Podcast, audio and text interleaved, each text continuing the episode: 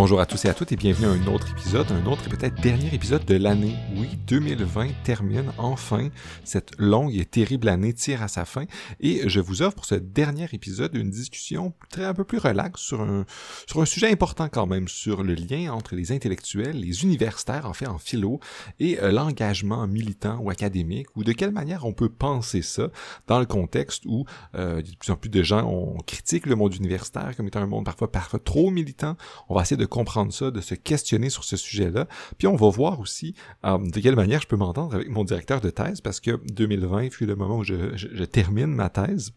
Et la prochaine année va être l'année où je passe à autre chose, mais je vais continuer le podcast. Si vous, euh, ça vous intéresse, je vous encourage toujours à m'écrire, à m'encourager, à me dire si le podcast vous plaît toujours. On est toujours, quand je fais l'enregistrement, derrière mon micro, à essayer de, de, de, faire du mieux que je peux. Mais si euh, vous avez euh, des commentaires, des suggestions, des recommandations d'épisodes que vous voudriez qu'on fasse, d'entrevues de gens qui voudraient passer à l'entrevue, ça me ferait plaisir, parce que on va, je vais sans doute, du moins au début de l'année prochaine, me remettre à continuer donc à faire des épisodes et à faire des entrevues comme j'en ai fait depuis euh, une bonne partie de cette année.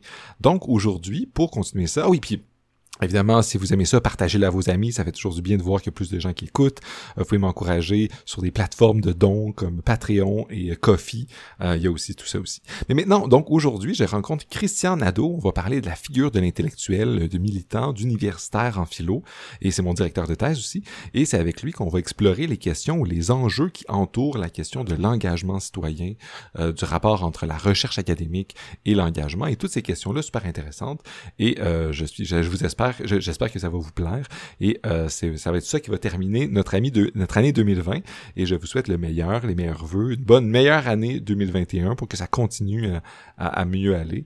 Et euh, j'espère avoir de, vos nouvelles, vous entendre. Et euh, voilà, j'espère que vous allez continuer à écouter. Ce qui s'en vient dans la prochaine année, il y a déjà quelques euh, entrevues qui ont été enregistrées cette année, qui vont être diffusées l'année prochaine. Il y en a sur Wikipédia et sur plein d'autres enjeux. Wikipédia que j'aime beaucoup. On va peut-être continuer à explorer les questions du tirage au sort plus en détail sur certains enjeux. On va parler encore du féminisme, on va parler de philo-africaine, on va parler de plein de choses vraiment fascinantes. J'ai bien hâte que vous écoutiez ça et donc de vous les partager. Mais sans plus attendre, aujourd'hui, mon entrevue avec Christian Nadeau. Avant de commencer, un petit avertissement. Vers la fin, il y a quelques minutes, peut-être cinq minutes, où le son a perdu de sa qualité. C'est une question de réseau. Et vu que c'était assez important pour la discussion, je l'ai laissé. Donc, préparez-vous vers la fin. Si vous êtes rendu là, vous allez peut-être être surpris qu'il va y avoir des petits glitches, mais euh, c'est, euh, c'est j'ai fait de mon mieux pour réparer l'audio, mais euh, c'est ce que j'ai pu faire. Euh, donc, si vous s'il y a des gens parmi vous qui veulent m'aider à faire le montage la prochaine année pour la prochaine saison, vous êtes les bienvenus. On cherche toujours des bénévoles pour venir euh, m'aider à développer des nouveaux talents techniques ou même m'aider à régler ce genre de problème-là. Mais en attendant, donc, vous allez devoir essayer de passer par-dessus ça. Mais sinon, le reste de l'entrevue, c'est généralement très bien fait. Et si vous voulez continuer à encourager le podcast à améliorer sa qualité technologique, sa qualité audio, n'hésitez pas à nous écrire ou à nous aider de tous les moyens sur nos plateformes en écrivant sur Facebook, Twitter et autres machins. Donc, sans plus attendre, Christian Nadeau, euh, bonne écoute. Salut Christian, ça va bien? Oui, toi-même. Ça va très bien, merci. Je suis content qu'on prenne enfin le temps pour parler de, de sujets qui nous intéressent, notamment la question du rôle de l'intellectuel du militantisme dans la vie des universitaires. Mais avant de plonger directement dans ce sujet-là, j'aimerais ça que tu te présentes, de nous dire ce qui t'a amené à faire ce que tu fais, à t'intéresser à, la philo, à l'éthique et euh, à réfléchir le rôle de l'intellectuel. Qu'est-ce qui t'a amené à ça, d'où tu viens, puis euh, ensuite peut-être d'où est-ce qu'on se connaît? Ben, en fait, si tu, si tu permets, je vais, euh, je vais commencer par plutôt d'où on se connaît, parce que je pense que c'est important.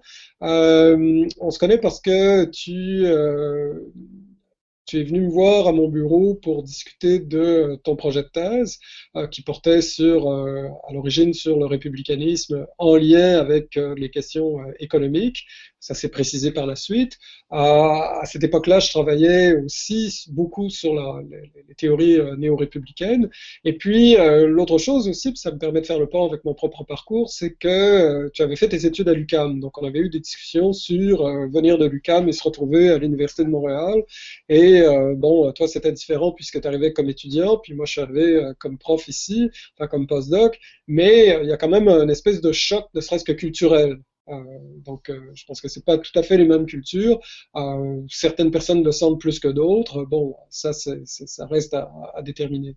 Pour, pour faire simple, hein, moi, en fait, j'ai fait, j'ai fait d'abord des études de théâtre qui n'ont pas très bien réussi, et j'ai, alors que j'avais rêvé toute mon adolescence d'être, acteur et metteur en scène, et euh, bon, suite à justement mon refus euh, du refus de poursuivre mes études, euh, enfin le, fait que j'avais été refusé à, l'école de, de Sainte-Thérèse, euh, je suis devenu libraire en fait à temps plein. J'ai arrêté complètement mes études.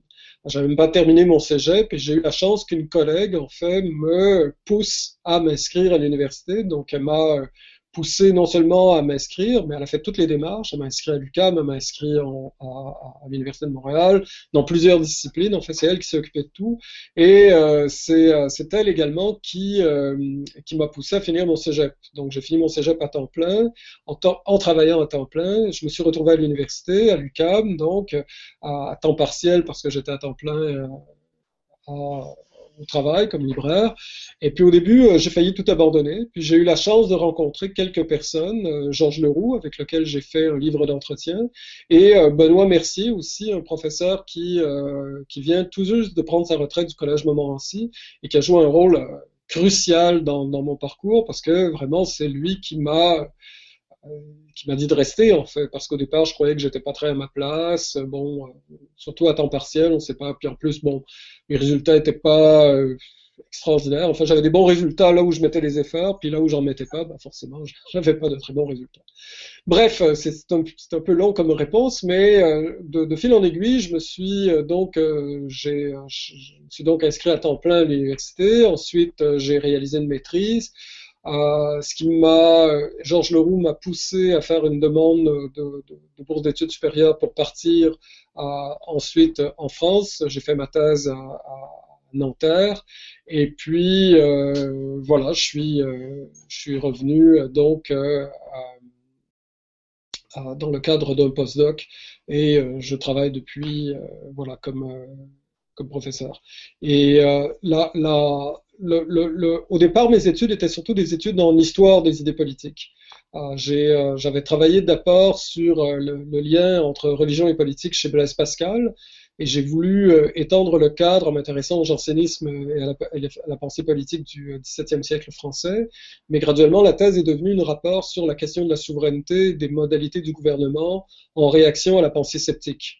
Et je me suis intéressé en fait à un auteur qui avait un peu diffusé la pensée de Montaigne au XVIIe siècle, Pierre Charon, à, un auteur euh, rationaliste, euh, disons, euh, néo-cartésien, enfin je ne sais pas si on peut vraiment dire néo-cartésien dans la mesure où c'est un exact contemporain de Descartes, ou presque exact contemporain, mais euh, Jean de Sillon. Euh, et l'arrière-plan conceptuel, c'était toute la, la, la, doctrine du gouvernement chez Jean Baudin, donc qui est le créateur du concept de souveraineté. Et ça, ça m'a mené ensuite à des études euh, euh, au postdoc sur la notion de néo-républicanisme que j'avais rencontré lors de mon parcours doctoral. Et ben, c'est ce néo-républicanisme qui, qui, a fait en sorte que nos euh, destins se sont croisés.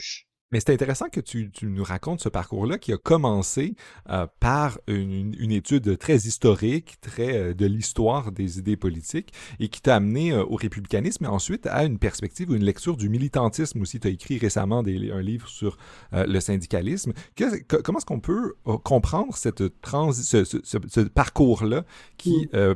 mène de lire de, des auteurs classiques anciens qui, on pourrait imaginer, ou certaines personnes diraient, qui sont pas particulièrement euh, des enjeux d'actualité euh, enflammés, euh, amener à quelque chose, à prendre une réflexion sur ça et prendre le rôle ensuite d'un intellectuel engagé. Ouais, ben, c'est sûr qu'il y a toujours des, comment dire, des reconstructions a posteriori. Là. Je ne sais pas si mon parcours peut être aussi euh, clairement identifiable que, ce que je vais essayer de faire. Mais je dirais que déjà dans ma thèse, en fait, le fait de s'intéresser au 16e, 17e siècle et à tous ces débats sur ce qu'on a appelé les arts de gouverner, en fait, euh, c'est aussi lié à une crise euh, très importante au XVIIe siècle, en tout cas que quelqu'un comme Habermas va identifier beaucoup au XVIIe siècle, qui est l'apparition d'une espèce d'espace public, en fait. C'est-à-dire que les modalités du gouvernement ne se résument pas simplement à la doctrine de la souveraineté, mais à tout un rôle d'influence, de contrôle, de, gestion, pour le dire dans ces termes, euh, de ce qu'on pourrait appeler l'espace public. Donc, euh, parallèlement à ma thèse, je me suis beaucoup intéressé, en fait, aussi à toute une série euh, de, recherches. Je pense au livre de Marc Fumaroli sur la, Fontaine, je pense à, à, à, différents auteurs qui euh, se sont, euh, et autrices qui se sont penchés en fait sur le débat public et puis euh, l'espace de l'opinion publique au XVIIe siècle. L'autre élément marquant, je dirais, c'est que je reste quand même toujours euh, très influencé par la pensée de Machiavel. Et je dirais qu'un de mes premiers articles publiés, je pense que même c'est pratiquement un de mes premiers, si on compte, si on accepte mes, les publications que j'ai faites pendant que j'étais au doctorat, là, mais disons mon, mon premier article publié dans, dans, dans ma carrière, c'était un article sur la question du conflit chez Machiavel. Et je terminais en, euh, alors que c'est une étude quand même euh, dans le, pour l'essentiel historique, et je terminais en montrant que les deux héritages qu'on pourrait imaginer de cette notion de conflictualité, c'est soit une conflictualité très tempérée par la démocratie délibérative, soit ce que des autrices comme Chantal Mouffe ont appelé le pluralisme radical. Et à l'époque, je ne tranchais pas, je faisais présenter, se présentait simplement les, deux options. Et dans les deux cas, en fait, ce que ça permettait de voir, c'est que la notion d'espace public que j'avais pu étudier pendant mon doctorat était réinterrogée à nouveau frais par cette dimension de conflictualité, ou en tout cas de, désaccord, si vous voulez, désaccord, si tu veux, des accords euh, euh, ou euh, d'opposition pour, par exemple, pour des des raisons politiques. Et dans la pensée de Machiavel, comme tu le sais mieux que moi, euh, ça signifie en fait une certaine vitalité en fait de l'espace de l'espace politique. Donc pour moi, c'était très important que je, ne me voyais pas euh, mener des recherches euh, historiques sans, d'une certaine manière, prendre part au débat public, comme s'il devait y avoir une espèce de correspondant en fait, disons, de mes recherches dans mes actions. Et euh, c'est ce que, c'est ce qui. Ensuite, il y a un certain nombre d'événements. Je pense que la, quand j'ai commencé ma carrière, en fait, c'est au moment du, euh, du 11 septembre 2001, donc euh, c'est l'invasion de l'Afghanistan, peu après l'invasion de l'Irak. On vit dans un monde qui est constamment ancré à la notion, disons, de surveillance du terrorisme.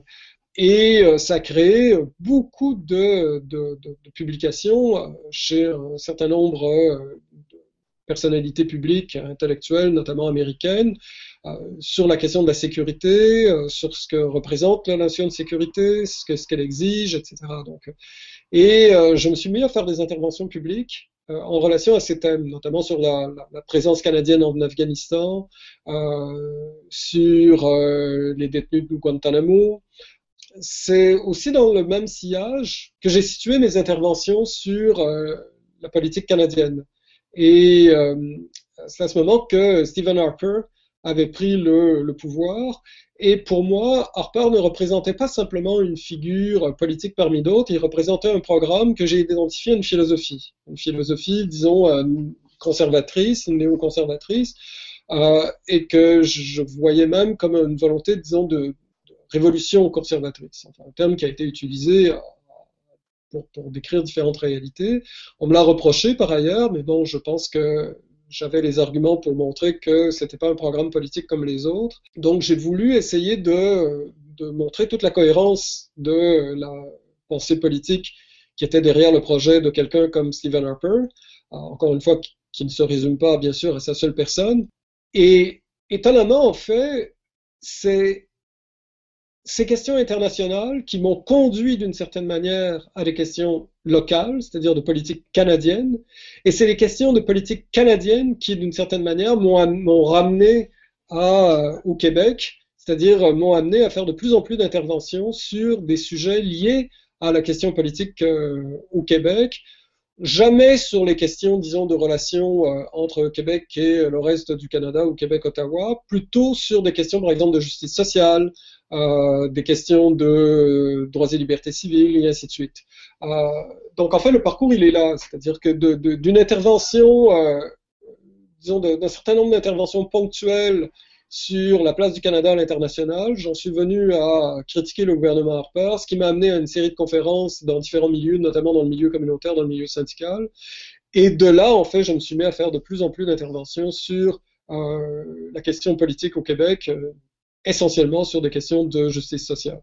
Et ça va me permettre, en comprenant bien ce parcours-là qui a passé des idées avec des militantismes ou des, du moins des réflexions sur les enjeux internationaux aux enjeux locaux, ça, va nous aider à, aller à la question centrale dont on voulait discuter, c'est le rôle de l'intellectuel. Comme tu, l'as bien dit, euh, tu m'as formé, tu, on s'est rencontrés par notre intérêt commun pour le républicanisme, mais comment est-ce que tu vois ton rôle euh, de prof qui forme des gens comme moi, qui sont des chercheurs, qui veulent amener des éléments à à, la connaissance, mais aussi le rôle d'intellectuel engagé ou d'universitaire. C'est quoi le rôle ou la responsabilité des intellectuels, notamment des universitaires, qui ont cette responsabilité double à la fois de former des, des gens, de faire de triple en fait, de faire de la recherche ensuite, et euh, est-ce que tu vois qu'il devrait avoir une troisième responsabilité qui est d'être engagé? Comment C'est quoi le, le, rôle des intellectuels et, des profs? Ben, Écoute, ah, c'est difficile de répondre à cette question-là parce que ça donne toujours l'impression d'être en donneur de leçons. Hein. C'est, c'est, c'est, pas comme si, euh, disons, on enregistre la capsule, puis euh, il s'agit de dire euh, voici le BAB de l'universitaire engagé.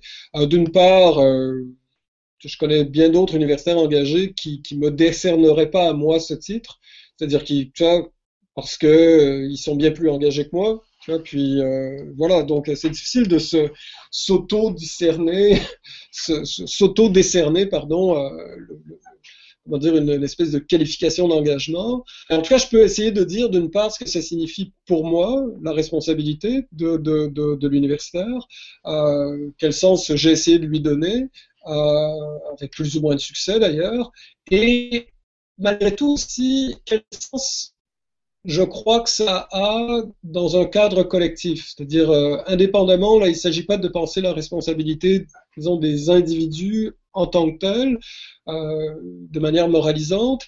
Euh, il s'agit plutôt de dire que même lorsque on ne prescrit pas des responsabilités aux universitaires, il n'en demeure pas moins que leurs actions ont des conséquences et dont ils sont responsables. Donc euh, voilà.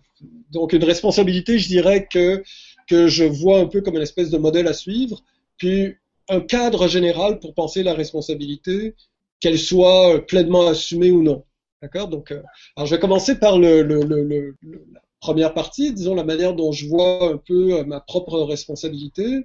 Euh, ben, elle est multiple parce que précisément, j'essaie j'essaie de me voir à la fois, disons, comme bon, la formule a été galvaudée, là, mais disons un intellectuel et un universitaire. Alors, qu'est-ce que ça signifie? Déjà, si on prend la notion d'universitaire, ben, ça signifie au moins deux choses. Au moins deux choses, parce qu'il y a toute une partie, euh, il y a des responsabilités administratives dont on parle peu, mais qui sont très importantes, dont euh, les collègues se plaignent beaucoup, mais qui sont, euh, disons, très importantes, sans quoi ça voudrait dire en fait que l'université ne nous appartient pas du tout. Euh, donc, si vraiment on veut que l'université soit une entreprise collective, ça signifie qu'on a un ensemble de responsabilités administratives et on doit les prendre au sérieux. Et quand je dis responsabilité administrative, euh, c'est pas simplement euh, des tâches fastidieuses comme un ensemble de documents à remplir ou se battre avec les systèmes informatiques de, notre université. ça, ça implique aussi, par exemple, je sais pas moi, la formation de jury ou ce genre de choses. Donc, et faire le suivi sur par exemple, le, le, parcours des étudiants, même lorsqu'ils ne sont pas sous notre direction. Donc ça, c'est une première chose. L'autre chose, c'est peut-être, c'est ce qu'on voit le plus souvent, c'est l'enseignement. Et là, je dirais que là, il y a un élément très important, c'est que par exemple, quelqu'un comme toi, que je vais former, ma première préoccupation, ou euh, n'importe quel autre étudiant et étudiante à la maîtrise ou au doctorat, puis je dirais que ça vaut aussi pour le premier cycle, mais c'est d'autres modalités. Euh, c'est d'abord de m'enquérir de qu'est-ce qu'ils souhaitent, qu'est-ce qu'ils veulent. Euh, et comment le veulent-ils C'est-à-dire, par exemple, un étudiant qui vient me voir ou une étudiante qui vient me voir qui dit euh, voilà, j'ai trois mois pour déposer un, mémoire parce que je me réinscris. Ben, évidemment, la démarche sera pas du tout la même que si j'ai affaire à quelqu'un qui vient me voir pour la première fois et on a deux ans de marge devant nous. D'accord? Donc, alors, mine de rien, ça fait partie aussi du travail. Et moi, ce qui m'intéresse toujours, c'est de voir, OK, vous voulez travailler sur quoi? Quel est votre objectif? Quelle est votre question? Et moi, je les aide à formuler ça. Bon, après, bien sûr, ce que je vais faire, c'est que je peux intervenir. Moi, je suis quelqu'un qui intervient beaucoup. Je suis pas du genre euh, à, dire on se voit au début et après on se voit à la fin. Je vais intervenir beaucoup, mais j'interviens beaucoup de manière formelle, d'une part. C'est-à-dire, j'interviens beaucoup pour que euh, les éléments formels, par exemple la clarté du texte, euh, la, la, la qualité de la langue, soient respectés, soient au rendez-vous. Euh, je vais intervenir beaucoup aussi en fonction de est-ce que ce que tu dis est nécessaire dans l'économie générale de ton propos? Donc là, il y a vraiment une responsabilité, appelons-la éditoriale. C'est-à-dire un travail éditorial qui consiste à vérifier si les moyens sont adéquats par rapport aux fins et si les fins sont proportionnelles aux moyens euh, utilisés. Est-ce que, par exemple, si, euh, si je vois que j'ai un arsenal argumentatif extrêmement lourd, mais pour démontrer quelque chose qui finalement semblait pouvoir se démontrer euh, avec beaucoup plus d'économie de, de, moyens, ben, là je vais intervenir. Euh, inversement, si je vois qu'il y a euh, une thèse qui m'apparaît, c'est souvent le cas d'ailleurs, une thèse qui m'apparaît extrêmement forte, forte au sens de lourde de, conséquences, de, de, considération d'arrière-plan, etc., et que je vois que les moyens ne sont pas déployés ou alors que l'argumentation n'est pas explicite, donc là je vais, je vais faire ce travail-là. J'en profiterai, j'aurais juste une question sur ça, parce que les gens qui critiqueraient l'idée que, le, que les universitaires ou les intellectuels devraient être engagés, ils verraient dans ce moment, dans cette relation-là euh, d'enseignement, euh, quelque chose qui peut être problématique si euh, le prof ou l'universitaire est connu comme étant engagé, qu'il pourrait y avoir un biais. dis-moi, on, en a déjà parlé, mais il y a des gens qui vont critiquer le militantisme des intellectuels, surtout dans le monde universitaire, en disant, mais ça biaise la recherche ou la neutralité de la recherche. Pour les gens qui me voient pas, je fais des guillemets quand même, là, parce que on peut débattre de cette question-là. Mais euh, c'est la critique qu'on fait. Et comment tu le sens face à, par, dans, dans cette relation-là d'enseignement? c'est pour ça que j'insiste sur le caractère formel. C'est-à-dire que pour moi, c'est très important que les étudiants comprennent qu'à la limite, ils peuvent soutenir ce qu'ils veulent. Euh, bon, euh, je veux dire, il y a des choses qui vont me choquer plus que d'autres, puis il y a des choses, bien sûr, que je vais, tu sais, un étudiant qui voudrait soutenir un mémoire euh, profondément raciste, il ne le fera pas avec moi. Et je vois pas avec quiconque euh, il pourrait le faire de toute façon. Mais euh, quelqu'un qui voudrait travailler, par exemple, dans une perspective, euh, je sais pas, imaginons quelqu'un qui veut travailler sur l'école de Strauss avec moi, euh, qui veut travailler sur euh, toute une, panoplie d'auteurs, Alan Bloom par exemple. Ben, ce que je vais essayer de faire, c'est de travailler dans la mesure où on ait le meilleur mémoire possible quand même. Voilà. Donc ça, c'est la première chose. L'autre chose, c'est que je considère que la, le, fait d'avoir euh, disons, euh, euh, des opinions, même voire des opinions assez tranchées sur un certain nombre de sujets politiques aujourd'hui, d'une part, ne signifie pas que j'ai une attitude partisane, c'est-à-dire que c'est pas, je ne protégerai pas, par exemple, le, le, camp, si j'ose dire, qui est le mien, si, s'il y a quelque chose comme un camp, euh, de manière intéressée, ce que je vais faire, c'est qu'essentiellement, je vais, je vais vraiment travailler à ce que je reçoive la, meilleure argumentation possible. Euh, je dirais que la plupart du, temps, je suis beaucoup plus sévère, en fait, pour des arguments qui sont qui sont favorables aux miens que des arguments contraires aux miens. Donc, euh, j'ai, peut-être parce que justement, j'ai une espèce de, de, de, de souci euh, de, me montrer critique par rapport à des positions que, que, que je ferais miennes. Euh, mais en même temps, bon, on n'est jamais à l'abri complètement d'angles morts, de, de, biais cognitifs, etc. Donc, euh, l'autre chose aussi, c'est que pour moi, en fait, faut voir que la discipline qui est la mienne, c'est la philosophie politique normative. Donc, euh, en fait, euh, si je me cantonnais à faire, par exemple, je ne sais pas moi, de l'épistémologie politique, ou si je me cantonnais à faire, euh, disons, quelque chose comme de la métapolitique, et encore là, j'aurais, disons, une attitude complètement différente. Mais forcément, à partir du moment où tu défends des thèses qui sont euh, proches de tes, convictions personnelles, je sais pas, moi, sur la démocratie, sur la justice sociale, sur les droits humains, sur euh, les droits et libertés. Alors, ça donne lieu à un certain nombre de, disons, d'enjeux. Euh, par ailleurs, j'ai eu la chance d'avoir beaucoup de mémoires qui sont soit près de mes intérêts de recherche historique, soit près de mes intérêts de recherche, disons, en, en, en philo politique contemporaine. Il n'y a pas beaucoup de mémoires ou de thèses dont je pourrais dire qui sont vraiment euh, totalement étrangers à mes préoccupations. Là, puis j'en ai quand même dirigé pas mal. Euh, donc euh, voilà, mais ensuite, je dirais que la, la, peut-être que le, la difficulté se retrouve, je dirais, ailleurs. Elle va se retrouver, par exemple, au premier cycle, lorsque des étudiants ou des étudiantes connaissant ces positions vont interpréter même le choix des auteurs. Mais dans les deux, dans les deux sens. Hein. Par exemple, j'ai des étudiants qui me disaient pourquoi est-ce que vous ignorez systématiquement Marx? Je disais ben, parce que je, soit je le vois ailleurs, soit parce que je l'intègre dans une autre approche, etc.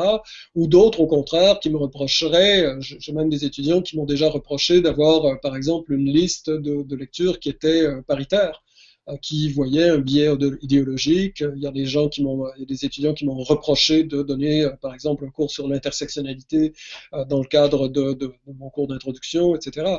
Alors que, pour moi, j'essaie de faire mes choix, par exemple, dans mon cours d'introduction, en fonction d'une représentation adéquate ou de donner une grammaire adéquate au débat contemporain. C'est-à-dire que qu'il y ait, comment dire, que l'étudiant et l'étudiante qui, euh, qui euh, a mon cours euh, ait une perception ou en tout cas les outils pour entrer dans bon nombre de débats qui sont les nôtres aujourd'hui en philosophie politique contemporaine c'est comme tu dis, évidemment, vu que tu as une, conception de l'espace public dont tu nous parlais tantôt, c'est ça, tu veux former des individus qui vont ensuite pouvoir avoir les outils pour euh, contribuer ou du moins comprendre le, les éléments du débat public. Oui et non, c'est-à-dire que ce qui m'intéresse vraiment au niveau de la formation, c'est que bien sûr qu'en dernière instance, de manière collatérale, ce qu'on veut, c'est qu'on ait des citoyens, des citoyennes, en tout cas, on peut pas être, je vois mal comment on peut être contre.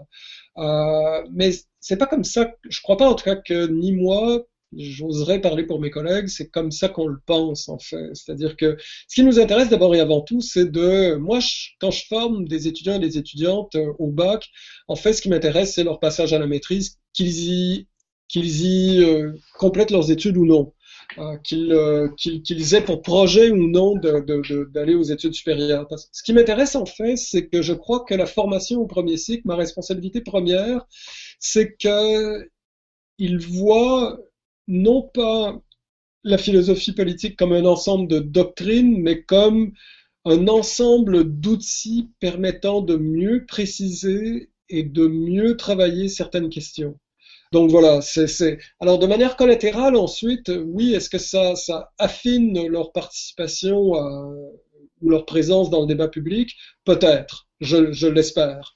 Mais je dirais que le premier souci pour moi, c'est un peu comme si euh, pour éviter justement d'avoir une formation qui, euh, avec des objectifs trop généraux, finissent par, euh, comment dire, euh, nuire à ces objectifs.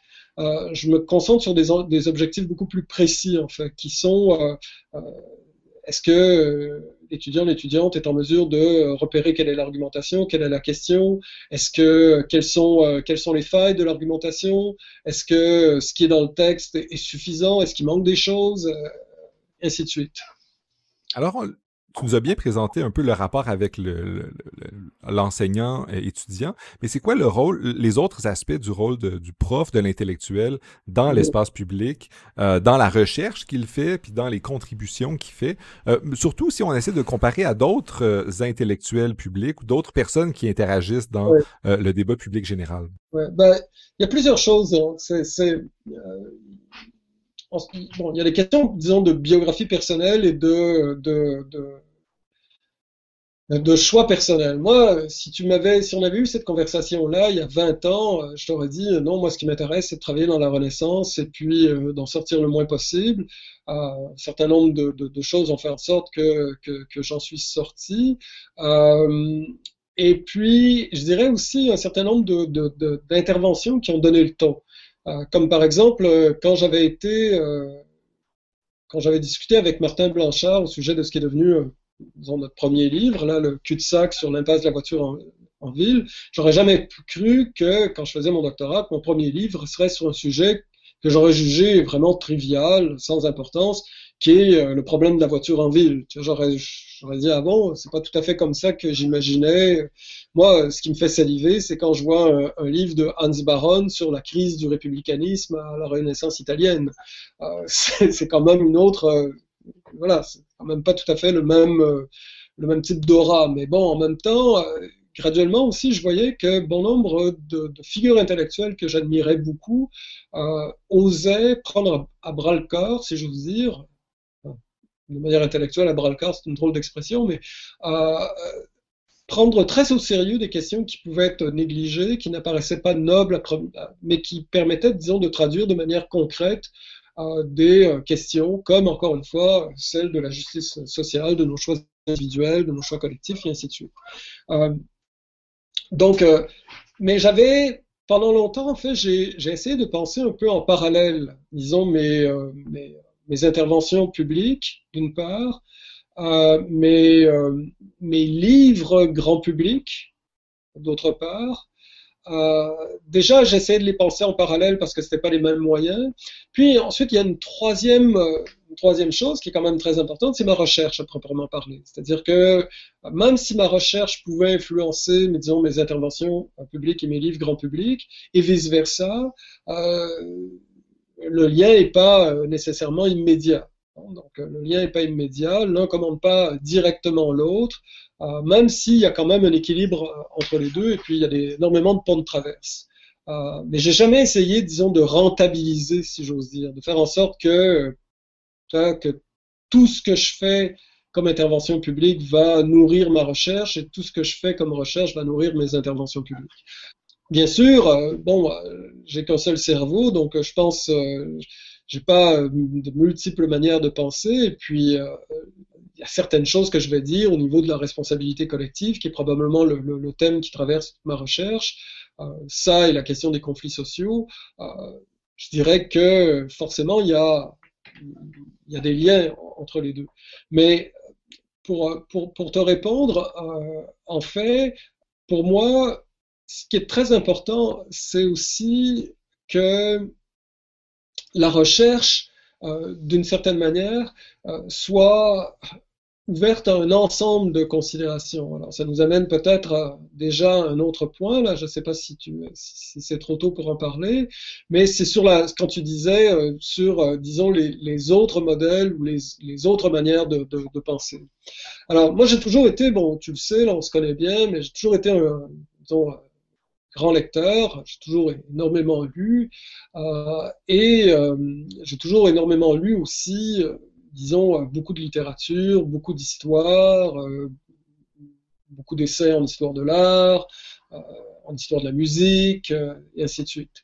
Et j'ai toujours pensé en fait que même s'il y a des lectures que je fais, disons, pour mon seul plaisir, j'ai toujours pensé que d'une certaine manière, ça nourrissait inévitablement, même si j'essaie de ne pas les instrumentaliser, c'est-à-dire que j'essaie, encore une fois, là non plus, j'essaie de ne pas être économe. En Franz Fanon disait, euh, je n'aime pas les gens qui s'économisent. Euh, disons que je peux pas dire que je m'économise moi-même, c'est-à-dire que je suis pas quelqu'un qui va, par exemple, lire un essai en, histoire de l'art en pensant que ça va contribuer directement à ma recherche en philosophie politique, par exemple. Mais c'est évident que, encore une fois, je n'ai qu'un seul cerveau, je n'ai qu'un seul cœur, donc mes, mes choix vont forcément il va avoir des liens. Euh, je suis fasciné, par exemple, par euh, l'histoire euh, de, des intellectuels allemands qui ont dû quitter l'Allemagne au moment de, de l'avènement des nazis au pouvoir, de la même façon que maintenant je m'intéresse beaucoup à, à, la crise qui a mené au fascisme en Italie. Euh, j'ai une fascination pour cette période, pour la France également, mais aussi pour d'autres pays européens au même moment. Et euh, ce qui m'intéresse, c'est par exemple comment des intellectuels aussi euh, différents que Raymond Klibanski, Eric Feuerbach, des gens comme Hans Baron ont pu quitter leur pays, Ernst Kantorowicz, pour écrire à distance et parfois même sans les livres dont ils avaient besoin pour écrire leur grande œuvre. Auerbach a écrit Mémésis sans, sans sa bibliothèque. On peut donner euh, Hans Baron a pratiquement euh, dû refaire tout ce qui allait de, redevenir la, crise de, l'humanisme civique. On peut donner l'exemple de Kantorovitch aussi, euh, avec les deux corps du roi. donc voilà, moi, ce qui m'a toujours intéressé, en fait, c'est la manière dont l'ensemble de ces trajectoires individuelles reflétaient quelque chose au sujet de leur œuvre. Euh, donc, je les lis pour elles-mêmes, mais je les lis aussi dans une réflexion générale sur la manière dont, disons, des vies ont euh, dessiné les contours des œuvres. Et euh, je dirais que c'est ce qui fait en sorte que je vais être très attiré par différents modèles aussi de, de disons, narratif, si on, veut. il en demeure pas moins que j'ai aussi mes préférences. Très étrangement, je peux être extrêmement tolérant, par exemple, pour, euh, certains historiens de l'art ou historiennes de l'art, euh, dont euh, j'ai plusieurs amis qui seraient incapables de lire la moindre ligne parce qu'ils vont juger que c'est du charabia ou que c'est, bon, très obscur, tout ça, alors que moi je vais, je vais, je vais, je vais les lire. Alors que lorsque je suis dans le domaine strict de la philosophie, là, je suis plus proche, disons, d'une école appelons-la analytique pour faire simple, même si euh, il y a énormément d'auteurs. Bon, j'ai passé quand même une grande partie de ma vie à lire Foucault. Il y a des auteurs que, dont, j'ai tout lu, dont je reste redevable. Je dirais que peut-être la différence fondamentale, c'est que j'ai une petite tendance à la fétichisation des, euh, livres euh, et des auteurs et des autrices euh, lorsque ce ne sont pas des outils de travail immédiats. D'accord euh, Alors que dès que ce sont des outils de travail, dès que ce sont euh, des auteurs, des autrices que j'utilise dans un cadre voilà, un travail un peu plus technique, je dirais, là, ça devient vraiment strictement des outils. C'est-à-dire que leur personne m'intéresse très peu, leur, le, contexte dans lequel ils ont réalisé leurs œuvres m'intéresse très peu, à, quelques exceptions près, je dirais. Mais comment s'articule cette euh, fascination-là pour les livres, pour les débats anciens, pour les, les, débats euh, entiers avec le, militantisme ou l'engagement? Comment est-ce qu'on on voit cette dynamique-là entre euh, la recherche, les textes que tu constates comme des outils, d'un autre côté, les textes que tu apprécies pour leur profondeur, pour leur histoire, pour leur style, et le, le, rôle, la, part militante de, de ton activité, ben, des intellectuels en général? au, départ, derrière tout ça, il y a la question des mots. Euh, il y a quand même un livre que on, aime se moquer de, Sartre aujourd'hui, mais il reste qu'il y a quand même des livres de Sartre qui sont euh, éblouissants. Et puis moi, ça fait partie des auteurs que maintenant j'aimerais euh, relire, disons, de manière plus transversale. Tu vois, mais bon, il faudrait trois vies, c'est énorme. Mais un des livres, moi, de, Sartre que, que j'adore et que je relis régulièrement, c'est Les mots. et voilà, en fait, ce que, ce que Sartre identifie, le, titre n'est pas innocent. Hein, il reste que, voilà, c'est une vie de l'être. Et, et, je pense que la, la, la manière de, de, de, répondre à ta question, en fait, c'est que la manière dont j'ai vu mon travail, puis dont je vois la responsabilité des, euh, des intellectuels, que ce soit euh, des universitaires, euh, des, euh, des, écrivains, des écrivaines, de toutes les personnes qui vont utiliser, euh, disons, la, la, voix écrite, si j'ose dire, les essayistes, par exemple, euh, c'est que, d'une certaine manière, ce qu'on essaie, c'est de, de, placer certains mots, euh, de leur donner un certain sens et de les placer dans un certain ordre. Alors, il y a des considérations, bon, ça, ça, paraît évident ce que je viens de dire, mais il y a des considérations d'ordre esthétique, il y a des considérations d'ordre éthique, il y a des considérations politiques, il y a bien sûr des arrière-plans idéologiques, voilà, il y a un ensemble de, de, dispositions qui vont, euh, disons, euh, être à l'origine, mais aussi être, euh, disons, les finalités de notre travail. C'est-à-dire que il y a déjà des matériaux déjà présents, mais nous les organisons en vue d'une certaine fin qui elle-même s'inscrit dans un discours. Donc on récupère du discours pour forger de nouveaux discours. Voilà. Alors euh, c'est la raison pour laquelle en fait, pour moi, euh, dans euh, l'action militante, et c'est je reviens à ce que je disais au début, que on soit écrivain ou une écrivaine, ou qu'on soit un ou une essayiste, ou qu'on soit euh, personne euh, engagée dans la recherche universitaire, qu'on le veuille ou non, notre travail va avoir un certain impact et il y a une certaine responsabilité. Alors, soit il y a une responsabilité euh, assumée, voire revendiquée. Je sais pas, moi, par exemple, si j'interviens, bon, comme je l'ai fait récemment au sujet des élections américaines, bon, c'est pas des interventions euh, qui sont extrêmement visibles. Hein. Ça paraît dans un journal. Euh, il y a peut-être euh, quelques milliers de personnes qui les lisent. Donc, on parle pas d'intervention de, de, de, rockstar médiatique. tu vois. Donc, ah, mais il en demeure pas moins que ça, disons, ça a un certain écho, ça a une certaine responsabilité. Ça, ça, voilà. Et là, il faut l'assumer. C'est-à-dire, on peut pas envoyer ce genre de, de déclaration où, en gros, ce que je disais essentiellement, c'est que pour moi, le vote à l'égard pour, pour Trump est un vote suprématiste. En fait, c'est un vote c'est un vote de, c'est un vote raciste blanc. Euh, et bon, j'ai essayé d'expliquer que ça signifie pas pour autant que je pense que chaque personne qui a voté pour Trump vote de manière consciente pour euh, des motivations racistes. Ce que je dis, c'est que le cadre du vote, en fait, dans sa structure collective, devient une espèce d'acte de langage euh, dont le, faire performatif premier est l'affirmation du privilège blanc. En gros, c'était une thèse que j'essayais de soutenir. c'est un article très court, mais si, euh, si j'avais été interpellé pour euh, expliciter ce propos, ben, j'aurais dû l'assumer. Vois Après, je choisis le cadre d'intervention qui est le mien. Il y a des cadres d'intervention que j'ai décidé de mettre de côté parce que je les jugeais complètement improductifs. Mais voilà. Mais ensuite, je te dirais qu'il y a le fait, par exemple, que des, euh, des, euh, des, gens vont euh, arguer de la d'une soi-disant neutralité axiologique pour ne pas intervenir sur un certain nombre de questions, ou vont se draper d'empirie pour dire que nous ne sommes là que pour décrire les faits, tout ce que nous faisons c'est de la science, ça n'a rien à voir avec un discours qui est l'opinion, etc. Ben, je dirais que de toute façon, il y a un effet structurant. Donc à, partir de là, avant même d'entrer dans le débat dans lequel, selon lequel en fait il n'y aurait pas de neutralité, qu'il y a toujours un positionnement, etc. Je dirais que imaginons même qu'il y ait une neutralité, imaginons qu'il y ait une telle chose que la neutralité, euh, neutralité universitaire, euh, elle, a des effets structurants. Donc elle a des effets structurants dont on doit se montrer responsable. Euh, voilà. Si j'interviens, par exemple, si je, ne prends pas position, imaginons un, cadre où on voit l'émergence d'un gouvernement très autoritaire, qui a des mesures sociales qui vont bien loin de bien au-delà de la simple discrimination, mais qui sont carrément, par exemple, l'équivalent de politique d'apartheid, euh, ben, le fait de ne rien dire ou de simplement décrire les enjeux et réalités, puis ensuite de dire, ben voilà, nous on ne se prononce pas, fait que ben, ça a des effets structurants. Voilà.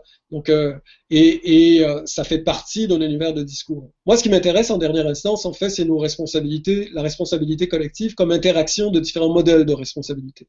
La carte de, de, ma, réflexion personnelle, qui traverse tout mon travail, même si parfois c'est en filigrane, euh, c'est que, en fait, euh, il y a des responsabilités qui sont assumées, il y a des responsabilités qui sont, euh, disons, qui ne sont pas nécessairement assumées pour toutes sortes de raisons parce que on, ne voit pas les effets de nos actes, ou alors parce qu'on refuse de les voir, ou alors tout simplement parce qu'on n'a pas les moyens de les voir. Ça, c'est aussi possible, ne serait-ce que parce qu'il y a des biais cognitifs, etc.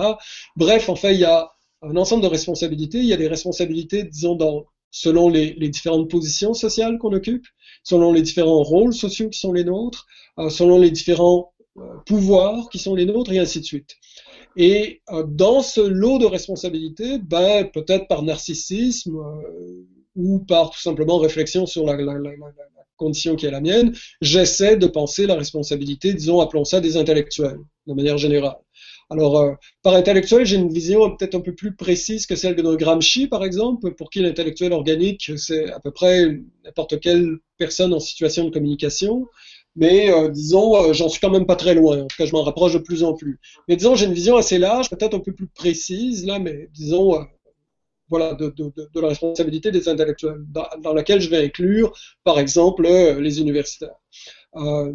mais ça peut être aussi les écrivains, les écrivaines, les artistes du mot, etc. Pourquoi est-ce que je m'intéresse surtout, en fait, aux, aux mots ben, Parce que ces effets structurants prennent place dans un espace Là, c'est mon côté peut-être abermacier, mais dans un espace de dialogue, dans un espace euh, discursif.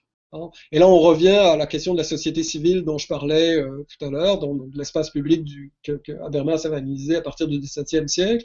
Donc, euh, je pense que la responsabilité se, se, se, se, se fait voir ou se manifeste d'abord et avant tout dans les rapports langagiers qui existent entre nous. Alors même s'il peut y avoir d'autres types de responsabilités, par exemple, je sais pas moi, si quelqu'un euh, blesse une autre personne, bah, c'est pas un acte de langage. Si quelqu'un donne un coup de poing à un autre, euh, bah, c'est pas simplement un acte de langage. Là, il y a un geste. Bon, mais toute la question en fait de, à partir du moment où on va essayer de comprendre les motivations de l'agent, lorsqu'on va essayer de voir est-ce qu'il y a quelque chose, est-ce qu'on se réclame de quelque chose, est-ce qu'il y a, quels sont les, les, euh, les finalités en fait des personnes lorsqu'elles commettent tel ou tel geste, alors on est dans l'ordre du langage. Et de la même façon, lorsque, par exemple, des musiciens vont intervenir sur d'autres artistes, des artistes visuels, euh, euh, il y a un moment où, en fait, si euh, le but est d'exprimer quelque chose comme une opinion, alors ça va se traduire par, par le langage.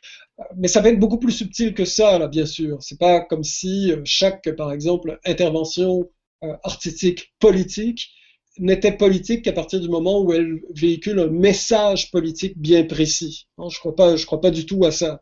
Simplement, euh, il reste que c'est dans un espèce de dans un espace de, de langage que se manifestent peut-être le plus clairement les motivations des agents et euh, donc je pense que les mots vont jouer quand même un rôle extrêmement important. Voilà. Mais ça m'amène à une, question de précision aussi, parce que là, tu, tu nous présentes comme l'espace public comme étant très large, mais souvent, quand on pense au rôle des intellectuels, on pense aux intellectuels médiatiques, ceux qui passent dans les journaux ou à la télévision. Puis tu parlais tantôt de l'article que tu as écrit, t'en as d'autres. Comment est-ce qu'on peut penser le rôle dans, dans ce genre d'espace-là? Euh, parce qu'en ce moment, on en voit des, encore là, des intellectuels avec des guillemets, euh, qui se mobilisent sur plein de choses, qu'on appelle souvent pour avoir des opinions sur plein de sujets. Euh, puis euh, en France, euh, ils ont des intellectuels médiatiques qui sont presque des figures qu'on mobilise sur tout. Puis surtout en philo, qui, est notre discipline, euh, souvent on a une, place particulière ou euh, parfois surprenante dans ce genre de, débat-là. Comment est-ce qu'on peut comprendre ça? Alors, la question, quand on l'observe, par exemple, en France, tout de suite, on a des réserves justement par rapport à cette notion de d'engagement intellectuel, parce qu'elle a été euh, très largement galvaudée. Bon, à commencer par même des gens que, dont je respecte énormément l'engagement, par Sartre lui-même.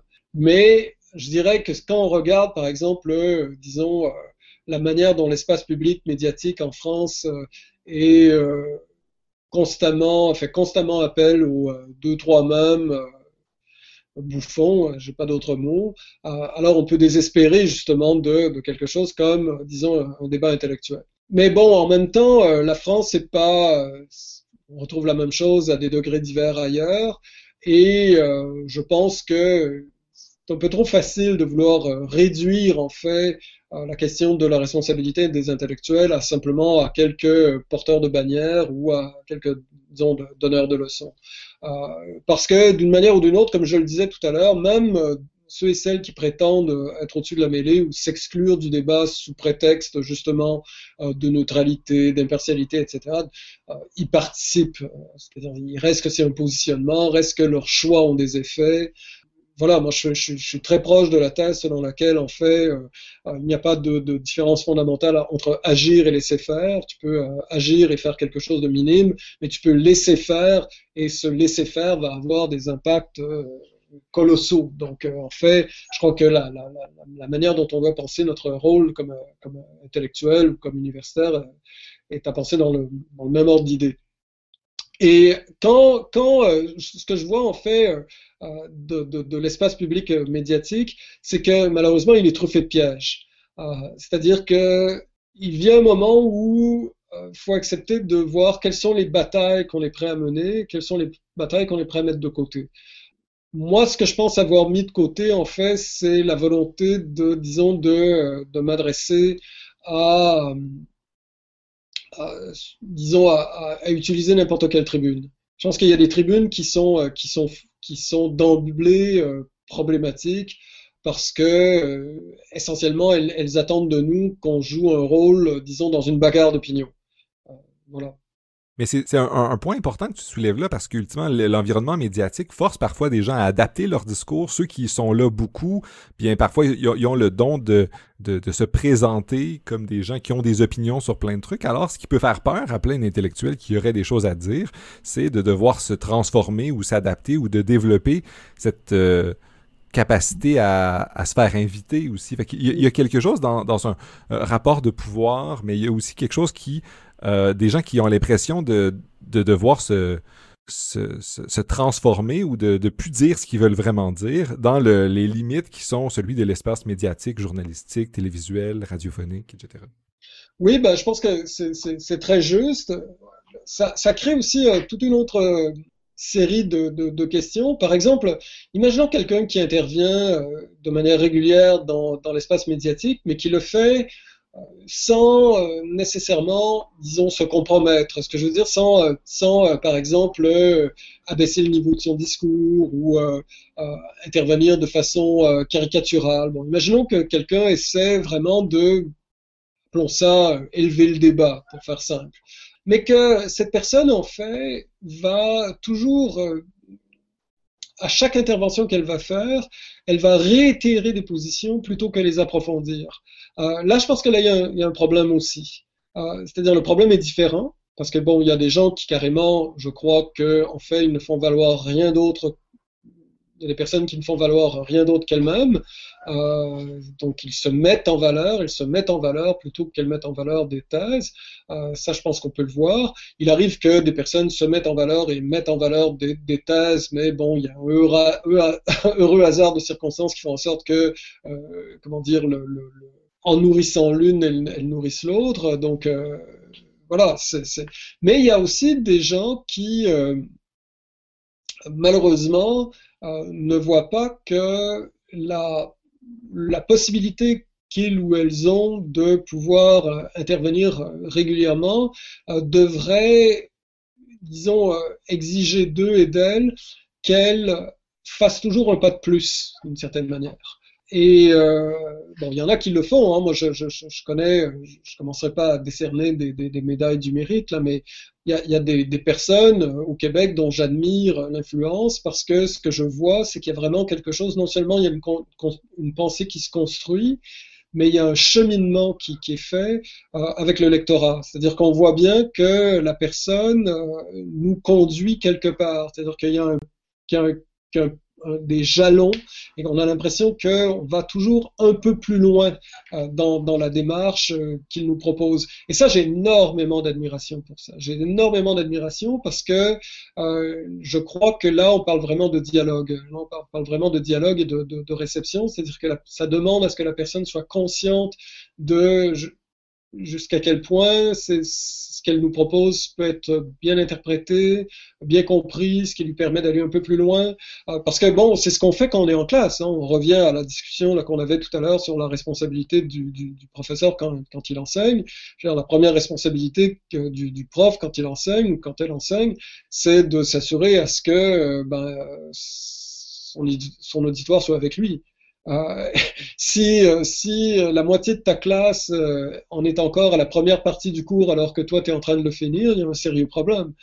Mais moi, ce que je trouve extraordinaire, c'est quand tu arrives à faire ça dans le cadre de, par exemple, d'intervention publique. Là, il y a quelque chose de... parce que, encore une fois, l'auditoire, d'une part, n'est pas du tout le même, il est beaucoup plus diffus, et puis surtout, le, temps de la, la, comment dire, la temporalité de la réception n'est pas du tout la même. Donc là, il y a quelque chose de très intéressant, en fait. J'aimerais maintenant juste ramener la conversation aussi au militantisme sur une perspective un peu plus, plus large. Parce que le militantisme, c'est pas juste aller dans les médias et écrire des lettres, c'est s'engager dans des organismes, c'est se faire entendre hors des murs de la tour d'ivoire, comme on la présente souvent. Euh, Peux-tu nous dire un peu comment est-ce que ça se passe, ça? Parce que je sais que c'est quelque chose qui, qui, qui t'occupe aussi. Euh, et euh, est-ce que c'est est-ce que c'est vraiment juste le monde académique qui euh, fait rejaillir sa connaissance sur le monde extérieur? C'est quoi la dynamique qu'il y a entre les intellectuels considérés ici comme euh, les, profs, les universitaires et euh, le reste de la communauté civile. En fait, la chance, euh, là, ça demande un tout petit détour biographique. Là, encore une fois, je m'en excuse. La chance énorme que j'ai eue, c'est que quand j'ai écrit ce livre sur Stephen Harper, en fait, j'ai été tout de suite invité dans les organisations syndicales. Et là, je me suis mis à faire énormément de conférences avec les organisations syndicales. Et il y a un moment où j'aurais proposé de j'aurais dit, écoutez, je ne connais absolument rien de vous, mais j'ai envie de parler de vous avec vous. C'est-à-dire, j'ai, envie de réfléchir sur ce que vous êtes euh, avec vous et de discuter, donc, de, par exemple, de démocratie syndicale, d'action collective. Euh. Donc, en gros, euh, j'essayais de penser un certain nombre de, questions qui sont les leurs dans les paramètres philosophiques qui sont les miens. Par exemple, des paramètres sur, encore une fois, la responsabilité collective, l'action collective, qu'est-ce qu'un groupe? Hein, il y a même des questions, disons, d'épistémologie sociale qui sont sous-jacentes. Par exemple, si on veut penser qu'est-ce qu'un syndicat, ben, la première chose qu'il faut penser, c'est qu'est-ce qu'un groupe. Euh, si on n'arrive pas à donner une définition claire de ce que, c'est un groupe, ben, ça devient très difficile d'avoir une interaction avec, euh, au monde syndical euh, parce que tu ne sais pas à qui tu t'adresses. Alors ça, c'est ça qui m'a amené en fait à avoir des, réponses très différentes selon les trajectoires, selon les, euh, disons, les, le type d'organisation. Et c'est ce qui m'a mis aussi en contact avec, euh, je dirais, de manière peut-être trop simple, là, mais disons le milieu de défense des droits et le milieu communautaire au Québec, qui est un milieu extraordinairement riche, extraordinairement riche, avec des gens formidables. Et là, ce qui est intéressant, c'est qu'il y a un moment où, euh, au départ, tu approches ce milieu. Surtout moi, j'avais toujours un peu dans, l'esprit, euh, par exemple, lorsque j'ai approché un groupe, une organisation comme la Ligue des droits et libertés, dont j'ai été le président, comme tu sais. Euh, quand j'ai approché la Ligue, et puis plutôt quand la Ligue m'a approché, bah, je me disais, bah tiens, je vais pouvoir, je vais pouvoir utiliser ces connaissances-là pour euh, éventuellement écrire un livre grand public sur la question des droits et des libertés. Comme euh, j'avais une connaissance très théorique, euh, très peu pratique, puis surtout euh, moins ancrée dans l'histoire des luttes du Québec, euh, je me disais, je vais pouvoir me servir de ces connaissances-là pour faire un livre d'intervention sur, sur cette question. Et là, je te dirais que la première chose, pour mieux répondre à ta question, c'est que tout à coup, tu t'aperçois en fait que tu ne vois plus, quand tu entres dans ce milieu, tellement ta contribution comme intellectuel euh, au milieu militant, tu vois la contribution du milieu militant à ta propre formation d'une part, c'est-à-dire à ma, à ma, propre formation à la fois comme militant, bien sûr, de manière générale, mais aussi comme intellectuel. C'est-à-dire que là, c'est comme si je refaisais mes classes d'une certaine manière, mais avec un autre parcours, avec un autre modèle pédagogique. Euh, donc j'ai appris énormément et je continue d'apprendre énormément. Et aussi, c'est que tu, tu, te dis, bah, c'est vrai pour moi, c'est vrai pour la société dans son ensemble. Mais pas seulement, je dirais, parce que les milieux militants produisent du savoir. Tu vois, tout à l'heure, j'ai beaucoup insisté sur la question des mots, sur le langage, sur, l'espace de dialogue, etc. Alors oui, euh, une organisation comme la Ligue des droits, une organisation comme la Fédération des femmes du Québec, euh, des organisations euh, comme, euh, par exemple, les, les, centrales syndicales du Québec vont, vont publier un bon nombre de documents d'information, de brochures euh, qui vont nous mettre à même de mieux comprendre un certain nombre de, questions.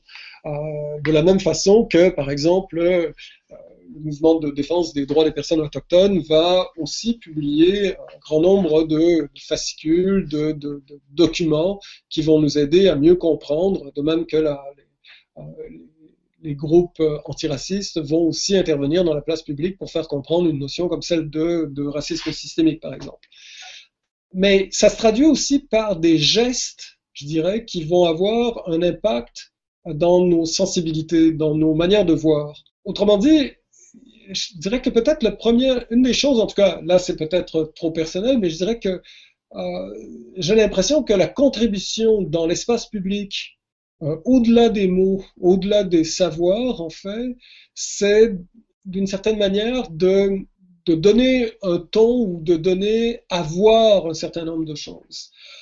Euh, ne serait-ce que, par exemple, euh, par la dénonciation, mais aussi par la mobilisation. C'est-à-dire que je crois qu'il y a certaines notions dont nous savons pas mal de choses, je pense par exemple à la question de la brutalité policière. Et que même lorsque nous voyons des phénomènes de brutalité policière, même lorsque nous lisons sur la question de la brutalité policière, il peut se faire que, par exemple, une mobilisation massive va éveiller davantage notre conscience, même si nous avions les informations pour cela. C'est-à-dire que c'est comme si un peu, comme si quelque chose était une espèce d'état latent ou passif, et tout à coup est activé par la mobilisation des autres.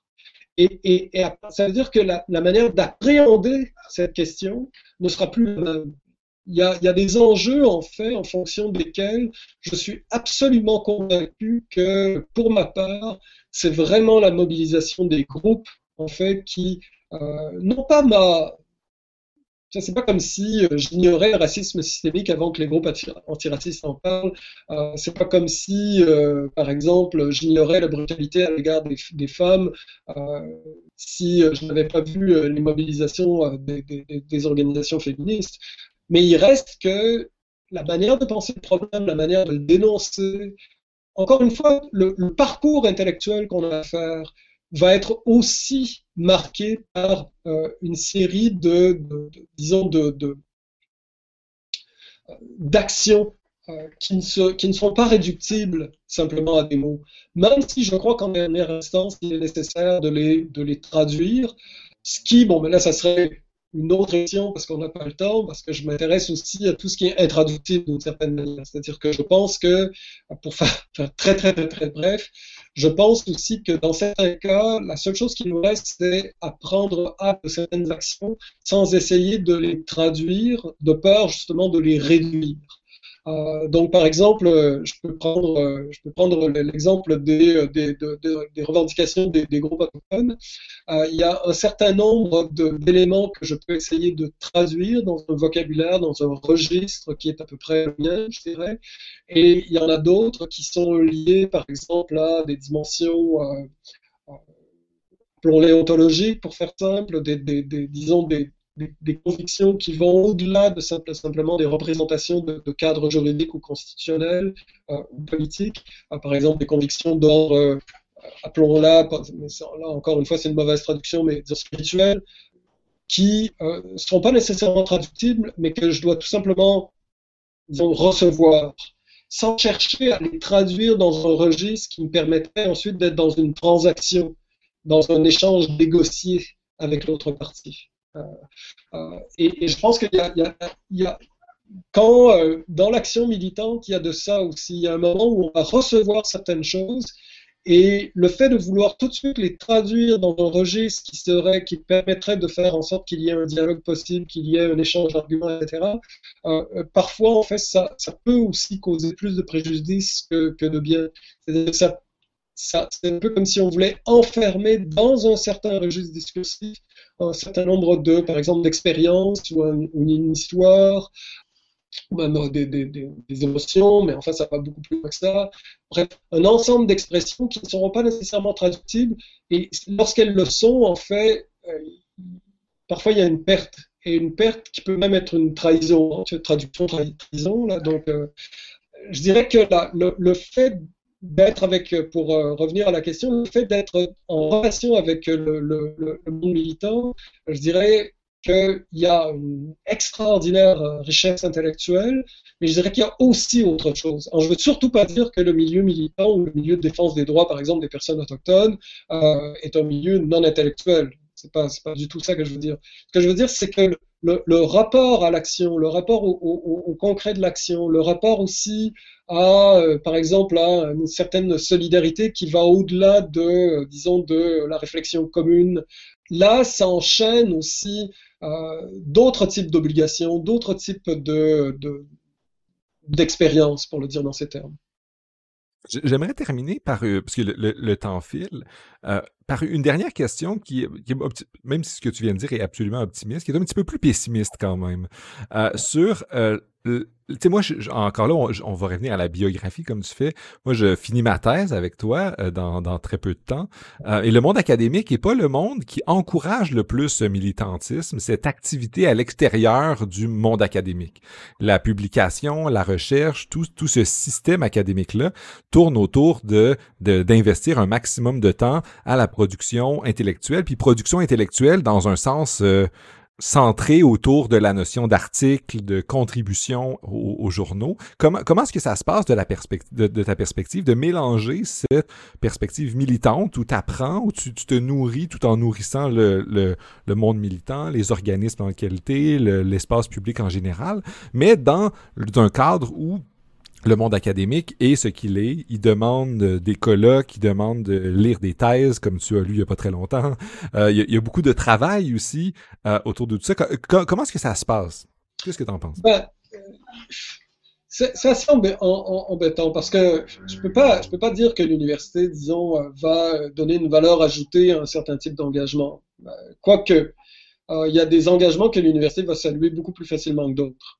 C'est-à-dire à partir du moment où en gros euh, c'est plus institutionnel ou que c'est plus, euh, disons, euh, que la reconnaissance, disons, la, la, la, visibilité pour la personne va, disons, accroître la visibilité de l'institution, etc. Alors là, en général, l'institution se plaint pas trop. C'est au contraire, elle l'accueille à bras ouverts.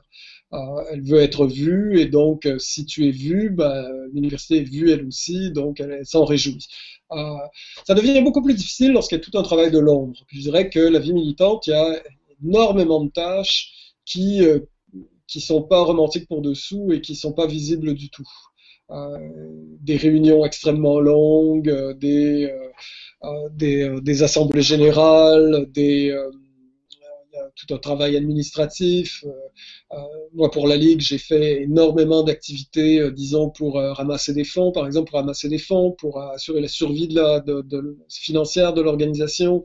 Donc, c'est pas le genre de choses qui sont c'est pas très glamour, si j'ose dire. Donc ça, cet aspect des choses, tu as raison de dire que c'est pas ce que l'université va encourager.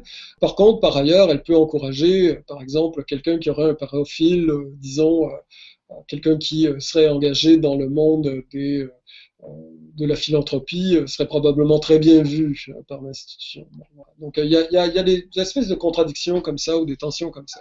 Maintenant, la, la, il en demeure pas moins que il y a, comment dire, je dis pas qu'on on dispose de plus de temps que les autres, parce que moi je me souviens qu'à une époque, là j'ai plus la santé ni l'énergie pour le faire, mais euh, une époque où je pense que les semaines de travail c'était rarement en bas de, je sais pas, au moins 60 heures par semaine, et puis euh, voilà, je, je, je c'était énorme.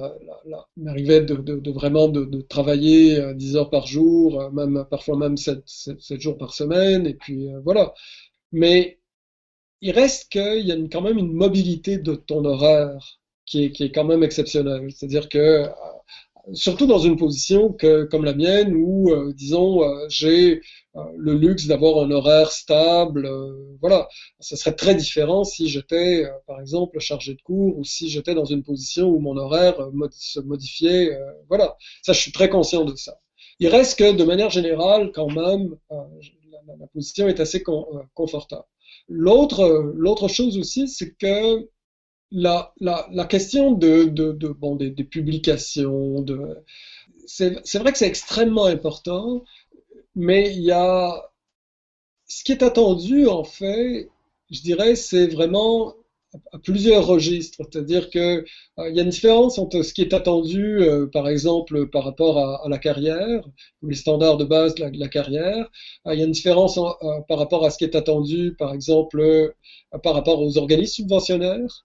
Euh, là, on s'attend encore plus d'une certaine manière, euh, c'est-à-dire euh, plus ton dossier compte de publication, plus tu te positionnes pour recevoir des subventions de recherche, mieux tu te positionnes. et puis, je dirais, de manière générale, ce qui est peut-être le, ce qui est le plus exigeant, souvent, c'est soi-même. C'est-à-dire, qu'est-ce que qu'est-ce qu'on veut vraiment contribuer, comment on voit les choses, et puis moi, j'ai vu des profs, les profs que j'ai vus le, plus fatigués, souvent, c'était euh, en, fonction de, disons, de leur, des exigences qu'ils avaient à l'égard d'eux-mêmes. Euh, il reste que, bon, euh, il y a énormément de choses qui, je suis pas en train de dire que notre métier est très simple, puis que, que, tout va bien. Il y a énormément de choses qui sont très contrariantes. Mais encore une fois, disons, il y a un certain nombre de pouvoirs, de prérogatives, de, de privilèges qui sont les nôtres qui implique d'une manière ou d'une autre un certain nombre de responsabilités. Et ce que je veux dire par là, je reviens à ce que je disais tout à l'heure, c'est que si je dis par exemple à une personne qui est euh, simple citoyen ou un simple citoyenne du Canada que euh, de par le, simple fait qu'elle est euh, citoyen ou citoyenne de ce pays, elle est directement impliquée dans le conflit qui, a fait en sorte que nos militaires étaient présents en Afghanistan, euh, lorsque, par exemple, j'interpellais les gens sur le, transfert des prisonniers afghans par les, autorités militaires canadiennes, et je disais, bah, c'est nous qui sommes responsables. Et les gens disaient, non, c'est pas vrai, euh, je n'ai absolument aucun pouvoir pour agir. Je disais, oui, mais vous avez un pouvoir dans la mesure où vous êtes, vous êtes citoyen, citoyenne canadienne, et vous possédez, disons, un certain nombre de privilèges qui sont liés à cela. Et donc, en tout cas, la, la moindre des choses que vous pouvez dire, c'est de vous opposer à une décision qui est prise en votre nom ou au nom de votre intérêt. Et puis après, bah, de trouver quel est le moyen adéquat pour le faire savoir. Mais si je dis ça à l'ensemble des citoyens et des citoyennes, bah, ça vaut aussi, et ça vaut encore plus pour des gens qui ont un certain nombre de, disons, appelons-les, euh, des, privilèges euh, qui sont liés à, leur profession. donc voilà. Est-ce que l'université décourage cela? Je dirais que ça dépend. Euh, ce que je peux voir en tout cas, puis là ça nous ramènerait sur tout un autre thème celui de la liberté académique, c'est que euh, l'université va se montrer de manière quand même très très prudente par rapport à la question de la liberté académique. C'est-à-dire que c'est vraiment, euh, j'ai vu peu de cas où vraiment il y avait volonté de faire taire. Et moi, en tout cas, mon expérience personnelle n'a jamais été dans ce sens-là. Je ne peux pas dire que j'ai jamais senti que l'institution aurait voulu me faire taire. Par contre, est-ce qu'elle me, me rémunère, euh, rémunère disons, dans une autre mesure? Est-ce que, est-ce que j'ai, disons, des, est-ce que j'ai le sentiment que l'université m'encourage à, à, faire une telle chose? Euh, Je ne crois pas, puis je lui demande pas non plus de le faire. Je pense que là, c'est vraiment quelque chose qui est relatif, à, disons, à, la manière dont on, dont on voit collectivement. C'est pas simplement c'est pas l'institution en tant que les personnes qui la dirigent, mais l'institution ensemble comme euh, l'interaction encore une fois entre toutes ces parties. Avant même d'avoir cette discussion sur nos responsabilités avec la direction, j'aurais des j'aurais cette discussion avec mes propres collègues, je dirais. Mais je, pense que ça soulève plein de questions, ce que tu dis, notamment la question de la liberté académique qui était encore dans les médias il n'y a pas très longtemps. Mais euh, tu m'excuseras de devoir mettre une fin à ça. on avait le, temps à Philippe, ça a été absolument super intéressant de parler du rôle de l'intellectuel, du prof, du rapport avec les étudiants et étudiantes, euh, le rapport avec la communauté, euh, ça a été absolument riche, puis j'espère qu'on va se revoir pour reparler de d'autres sujets, dont euh, du républicanisme, qui est une chose qu'on a en commun et qu'on a euh, esquivé comme discussion aujourd'hui. Alors, merci beaucoup, Christian, pour cet échange absolument fascinant sur le rôle des intellectuels, des profs, du monde académique, une, discussion qui nous a amené dans plein de directions, puis qui aurait pu continuer à nous amener plus loin, mais qui, j'espère, va plaire aux auditrices et auditeurs autant que ça m'a plu. Et merci beaucoup. Merci beaucoup, Gabriel. Merci de ton invitation.